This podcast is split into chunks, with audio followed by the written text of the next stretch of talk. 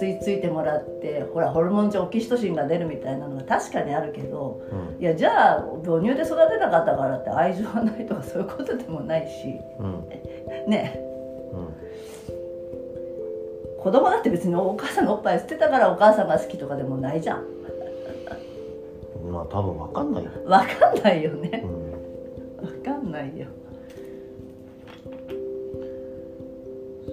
超初期の記憶って多分わかんないと思うけどね、でもまだそれもそういうなんかデータ化だってそのどどのデータを元にしてそれをゾロンするかによって違っちゃうしさ。うん。全部の全世界の子供をやってるわけでもないしさ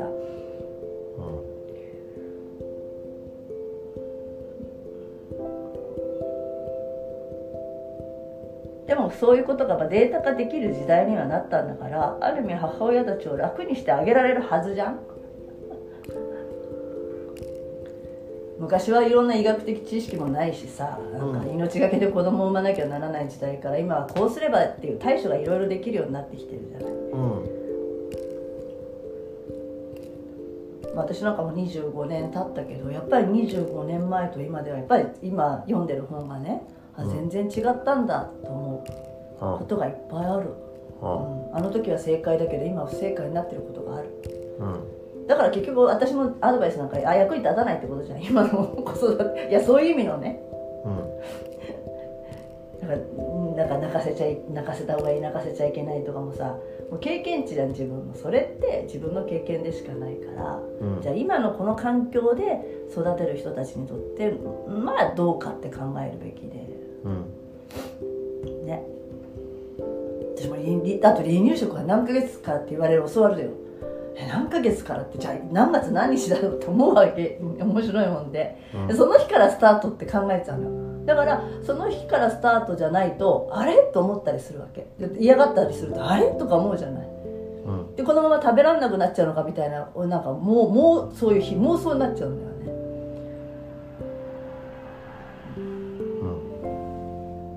無理して食べさせる必要もないって。うん。だって動物だったらお腹空いたら食べるじゃんって話でね。うん。食べたくないものを食べさせてて食べないじゃんっていうところうん。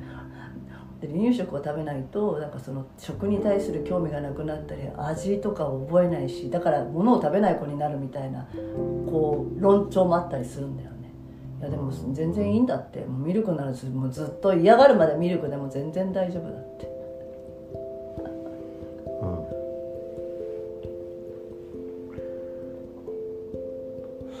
ち。そのうち変わると思うよ。そのね、だってね大人になってまだ母乳飲んでるやついないんだから。あだからさでもさむそのその最中にいる人ってほらやっぱり視野が狭窄で視野狭くなっちゃうじゃん。やっぱ子供に意識がこうすんごいだからそれこそアドレナリンがあって集中すんじゃんだからちょっとちょっとってやっぱり言ってあげることが大事かもしれないね。周りでその落ち着いてる人が。うん。大丈夫だよっていう一言かけるだけで違うんじゃない？なんかだから大丈夫だよって言える人がいるかいないかね。うん。うん。それが昔だったらおばあちゃんだったのかもしれないしさ、うん。まあ、旦那さんなのかもしれないしさ。うん。先輩ママなのかもしれないけどさ。で今はそのうん縦のつながりも横のつながりもなくなっちゃって、うん。結局一人でお家でやるしかなくなってるっていうのが、まあその現代社会における問題でしょ、うん。きっと。本来であればこう村でなんつうの？群れで社社会全体っていうか村全体で子供を育てるみたいなのが本来の動物としての人間のきっとあり方だったと思うから、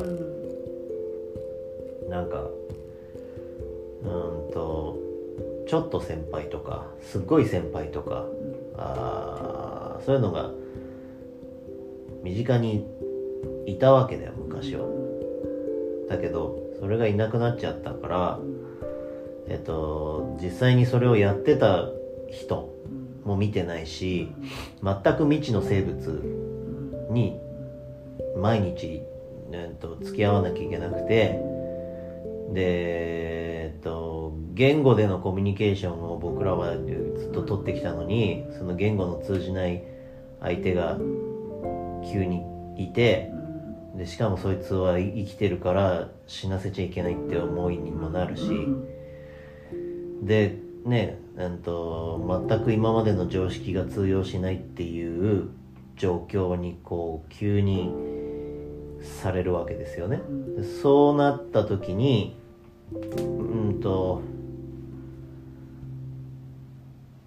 その事前練習みたいなもん全くしないでそこに環境に飛び込まさざるを得飛び込まざるを得なくなるわけじゃない。それがさ村でやってればちょっと先輩ぐらいの人がさもうすでにやってきてたりするのを見てるわけだからそういうのに出会えたんだけど今はそれがないわけじゃない、うん、村社会じゃないからいい意味の村社会じゃないからねうん。昔ならねそういうちょっと先輩みたいなの身近にいたと思うけだしあとど、は兄弟が多ければさもう兄弟が子育てしたりするじゃない。うん、そういう経験もあるじゃない、だからだからもう親がほっとほっとくざるを得ないから。うん。なんかだからな自分の子じゃなくてもこう接する機会っていうのが赤ちゃんの状態であったりもするもんね、うん。うん、それもないもんね急に現れた存在になるよね。だからそれこそあのー兄弟が7人8人いるような時代うにん生まれてたら、うんね78人兄弟だったら何年の差が7歳とかってことはないわけじゃん。だから自分の記憶があるうちに、えっと赤ちゃんっていう生き物に接してたりするわけじゃない、うん上の子は、生々しいものもね、うんあの可愛いだけじゃないところだよね。うん。実生活で触れるとさこんなんなんだみたいになるんじゃない、うん、だからそれこそその昭和の頃を描写したらさ、うん。子供が子供背負ってるみたいなことあるわけじゃない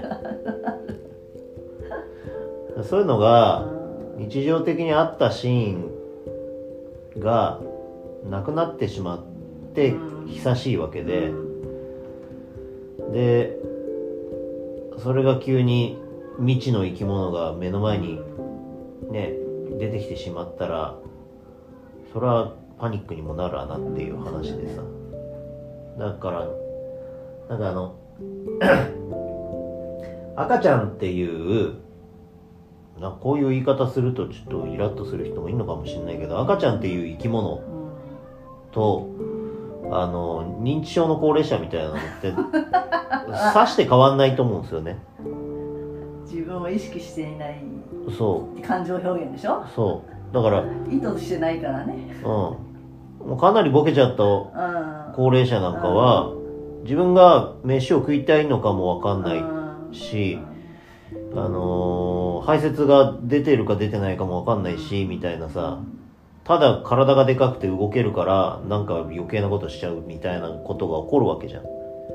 赤ちゃんは体がちっちゃいからまだいいけど意思の疎通も取れなくて自分が何がしたいのかも伝えることができないしで排泄にしてもムツついててうん伝えることもできないしっていうなんか未知の生物なわけですよね。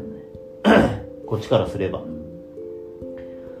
だから同じようにそのそういうう未知の生物っていうやつに出会った時にパニックになるっていうのはある程度まあ仕方ないのかなとその経験値がない時はね。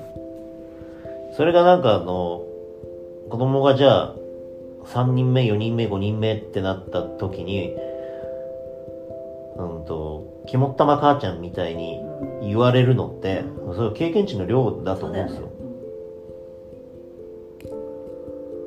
だからうんだから少子化ゆえに子供に手をかけられるから本当はいろんな何？いろんな、うんまあ、医学も発展して本当は楽なはずなのに。うん。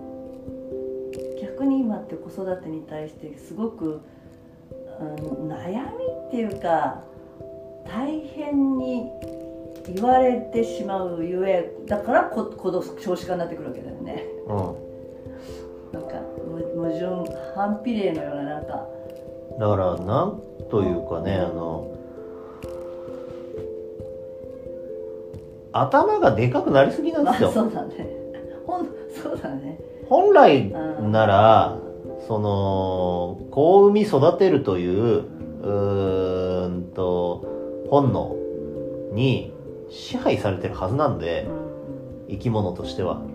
だって自分の分身を作って世代をおこう移っていくというのが僕ら生き物に、うん、とプログラムされている唯一の行動ですから。これはだって蝶々だろうがあー動物だろうが関係ないんで誰かが言ってましたよ。犬や猫ね、産んだ時に悩んでるかって言うとそんなことしてないよね。考え事もしてないよね。うん。あるがままにもう本能のままにいってる。で、ねうん。大人の猫になり大人の犬になり。で途中どうしてもダメで死んでしまう。命もあるかもしれないしとか、ううん。これがさなんか自然の営みなわけですよねただ人間は頭がでかくなりすぎてその環境がどうのこうのとか言い訳をいろいろするんでえっ、と今の状況で子供なんて作りたくないわいとかって言うわけですよね。いえいえ違うからって。あもっとこう本能的に生きてみたらきっとそうはならないと思うぜっていう話で